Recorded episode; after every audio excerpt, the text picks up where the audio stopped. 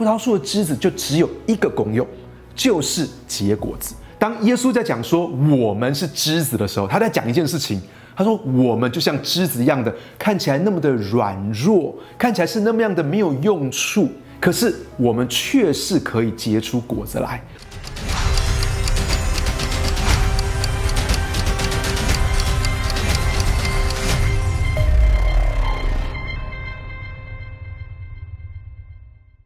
亲爱的朋友，在约翰福音十五章里面，耶稣分享了一段非常有名的经文。他说：“我是真葡萄树，我的父是栽培的人。凡是属于我不结果子的枝子，他就会剪去；凡是结果子的，他就会修理干净，使枝子结果子更多。现在你们因我讲给你们的道已经干净了，你们要藏在我的里面，我也藏在你们的里面。”枝子如果不藏在葡萄树上，自己就没有办法结果子。你们若不藏在我的里面，也是这样。我是葡萄树，你们是枝子，藏在我里面的，我也藏在他的里面。这个人就多结果子，因为离了我，你们就不能做什么。人若不藏在我的里面，就像枝子丢在外面枯干，人拾起来扔在火里烧了。亲爱的朋友，这段圣经里面呢，它告诉我们关于葡萄树，主是葡萄树，我们是枝子。其实葡萄树是以色列一个很重要的象征。以色列好几个象征，而葡萄树是其中一个很重要的象征。因为在耶稣时代的钱币呢，在那个钱币上面是铸有葡萄树的。另外，在耶稣时代的圣殿，在圣所的外面有一个很大的黄金的葡萄树，而且很多人他们一生当中有一个有一个至高无上的荣耀，就是他们希望他们能够献上黄金来打造一串葡萄挂在这个黄金的葡萄树上。如果他们没有足够的钱，就算能够铸造一颗黄金的葡萄放在葡萄树上，那也是好的。为什么呢？因为圣经里面呢讲到好多关于以色列是葡萄树，你知道在诗篇八十篇里面这样讲说，主把一棵葡萄树从埃及带出来。其实那个葡萄树指的是以色列。先知以赛亚也这么说，他说万军之耶和华的葡萄园就是以色列人。而先知耶利米也这么讲，他说，呃，他说神所栽的是一个上好的葡萄树，可是结出来却是野葡萄。先知何西阿也这么讲说，以色列人就是葡萄树，所以你知道，其实神在这个地方讲到好多以色列是葡萄树，以色列是葡萄树。可是如果我们仔细去看哦，不管诗篇八十篇，或者是以赛亚，或者是耶利米或何西阿所讲到以色列是葡萄树的时候呢，都讲到以色列的败坏，讲到这棵葡萄树的败坏。可是耶稣在约翰福音十五章第一节，他说：“我是真正的葡萄树。”耶稣其实在说一件事情，说以色列人可能以为他们是葡萄树。可是其实这棵葡萄树已经败坏了，所以耶稣说他才是真正的葡萄树。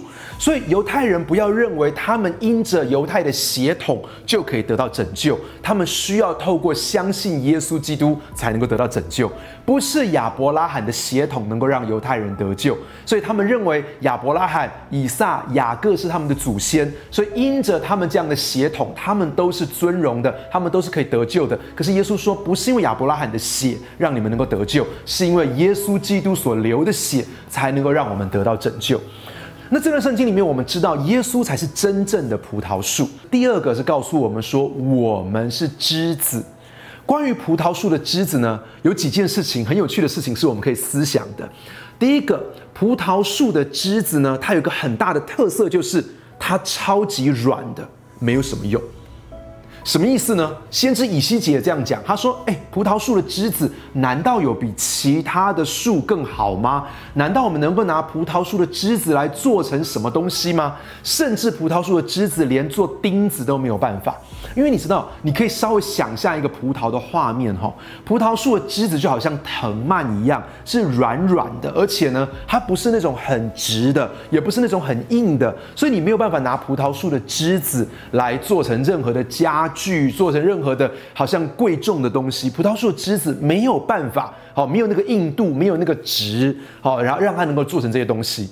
第二个，葡萄树的枝子所开出来的花呢，非常非常的小，就好像你现在所看到的这个图片。你你知道那个葡萄树的那个花哦，比起它的叶子来说，真的好小好小好小。所以如果你老公送给你葡萄花，你真的想打他哦，就是完全看不出任何漂亮的东西。所以葡萄树的枝子呢，既不能够拿来做任何的器具，做任何的家具，它的开出来的花也不怎么样。所以葡萄树的枝子就只有一个功用，就是结果子。如果葡萄树的枝子没有结果子，那就可以说这个枝子是一点用处都没有了。其实我们可以思想一件事情哦，我们的生命，当耶稣在讲说我们是枝子的时候，他在讲一件事情。他说我们就像枝子一样的，看起来那么的软弱，看起来是那么样的没有用处。当我他在讲我们是枝子的时候，就是我们所开出来的花朵是那么的小。所以，其实很多时候我们的生命并不是很华丽的，或是很多时候我们想基督徒也并不是那种很特殊，好像很强。所以圣经上这样告诉我们说：按着我们的肉体，我们当中有知识的不多，有能力的不多，有尊贵的不多。其实我们真的是好平凡。很多时候我们看我们自己，真的觉得我们是非常非常的渺小。可是我们确实可以结出果子来。所以，亲爱的朋友，今天我要说，不要轻看我们自己。不要觉得自己没有任何的能力，我们是可以结出果子来的。你知道，当我我想到英国有个旧约的学者，他这样子说，他这个这个人叫 H H Rowley，他说神拣选以色列，跟神要以色列去祝福万国，其实是二而一的事情。神拣选了以色列，其实就是要以色列去祝福万国。OK，如果我们看到创世纪十二章，当神来呼召亚伯拉罕的时候，他说：“我要使你成为大国，我要使你的名为大，我要赐福给你，你也要叫别人得福。祝福你的，你要祝福他。”他说：“咒诅你的，他说我要咒诅他。地上的万族都要因你得福。”这边说亚伯拉罕，你要成为大国，这个大国是什么？就是以色列国啊。那么他说：“我要使你成为大国，我要使你的名为大，我要赐福给你。可是不要忘记，这个圣经后面这样讲说我要赐福给你，你要叫别人得福，你要使地上的万族都因你得福。你要知道一件事情，神赐福给我们很重要的目的。”不只是为了祝福我们，不只是神爱我们，因为神也很爱其他的人。神要我们去祝福其他的人。神祝福我们家庭的目的，就是要我们去祝福更多的家庭。神赐福给我们教会的目的，是要我们去祝福更多的教会。神赐福给我们国家的目的，是要使我们成为列国的祝福。以赛亚书里面另外一段经文也是这样讲，他说：“你使以色列家归回，使雅各的全家复兴。”他说。这个他们被复兴得保全还是小事。他说：“我们要成为外邦人的光，而且传扬救恩，直到地极。”所以我们可以看见一件事情哦，其实很多人说啊，神在旧约、在新约不一样。其实我要说，神从昨日、今日一直到永远。都是一样的。神在旧约当中，他也关心外邦人，他也关心地级，他也关心万国万族万民。所以在这个地方，神才会说，他拣选了以色列，要叫以色列使地上的万族得福。他要叫以色列，不只是以色列得到复兴，诶，而且他要以色列人能够成为外邦人的光，把救恩传到地级去。可是很可惜的一件事情是，我们看见以色列，他们并没有把福音传给外邦人，他们反而去拜外邦人的偶像，他们没有去祝福列国万族，他们反而是被万族所影响的。这好像今天神今天在对我们说这个事情，难道神真的只是在说关于以色列吗？难道神不是在对我们的生命说话吗？其实神真的在跟我们说话，就是神拣选我们，这个拣选是一个很大的 favor。可是神从来没有要我们停在这个 favor，神是要我们去祝福别人。所以，如果我们今天看约翰福音十五章里面这样讲，他说：“是我拣选了你们，而且分派你们去结果子。”拣选是一个很大的尊荣，是一个很大的恩宠。可是基督徒的生命不是停在尊荣跟恩宠而已，而是神吩咐我们、分派我们去结果子，那是一个使命。一个基督徒要活在神的恩宠当中，可是也要活在意向、使命跟呼召的当中。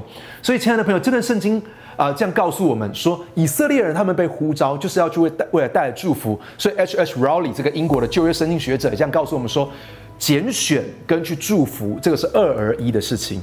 H. H. Rowley 这个人呢，他真的活出他所教导的事情，因为他在民国初年从英国到中国当宣教士，他可以在英国最顶尖的神学院里面当教授，可是他却选择在民国初年这个意义很特别的一件事情是，你知道他是从最富有的国家到当时最贫穷、最落后的国家，在那个地方来传扬福音。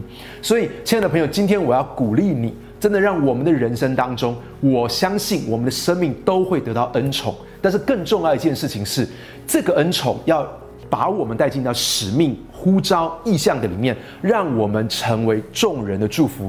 以色列人失败了，可是我相信，对你我而说，我们绝对不会失败，我们绝对会成为祝福万民、成为外邦人的光，把救恩传到地极去。亲爱的朋友，如果今天的节目有祝福到你，不要忘记按赞跟分享。还有另外很重要的事情是要记得订阅，还有开启小铃铛哦。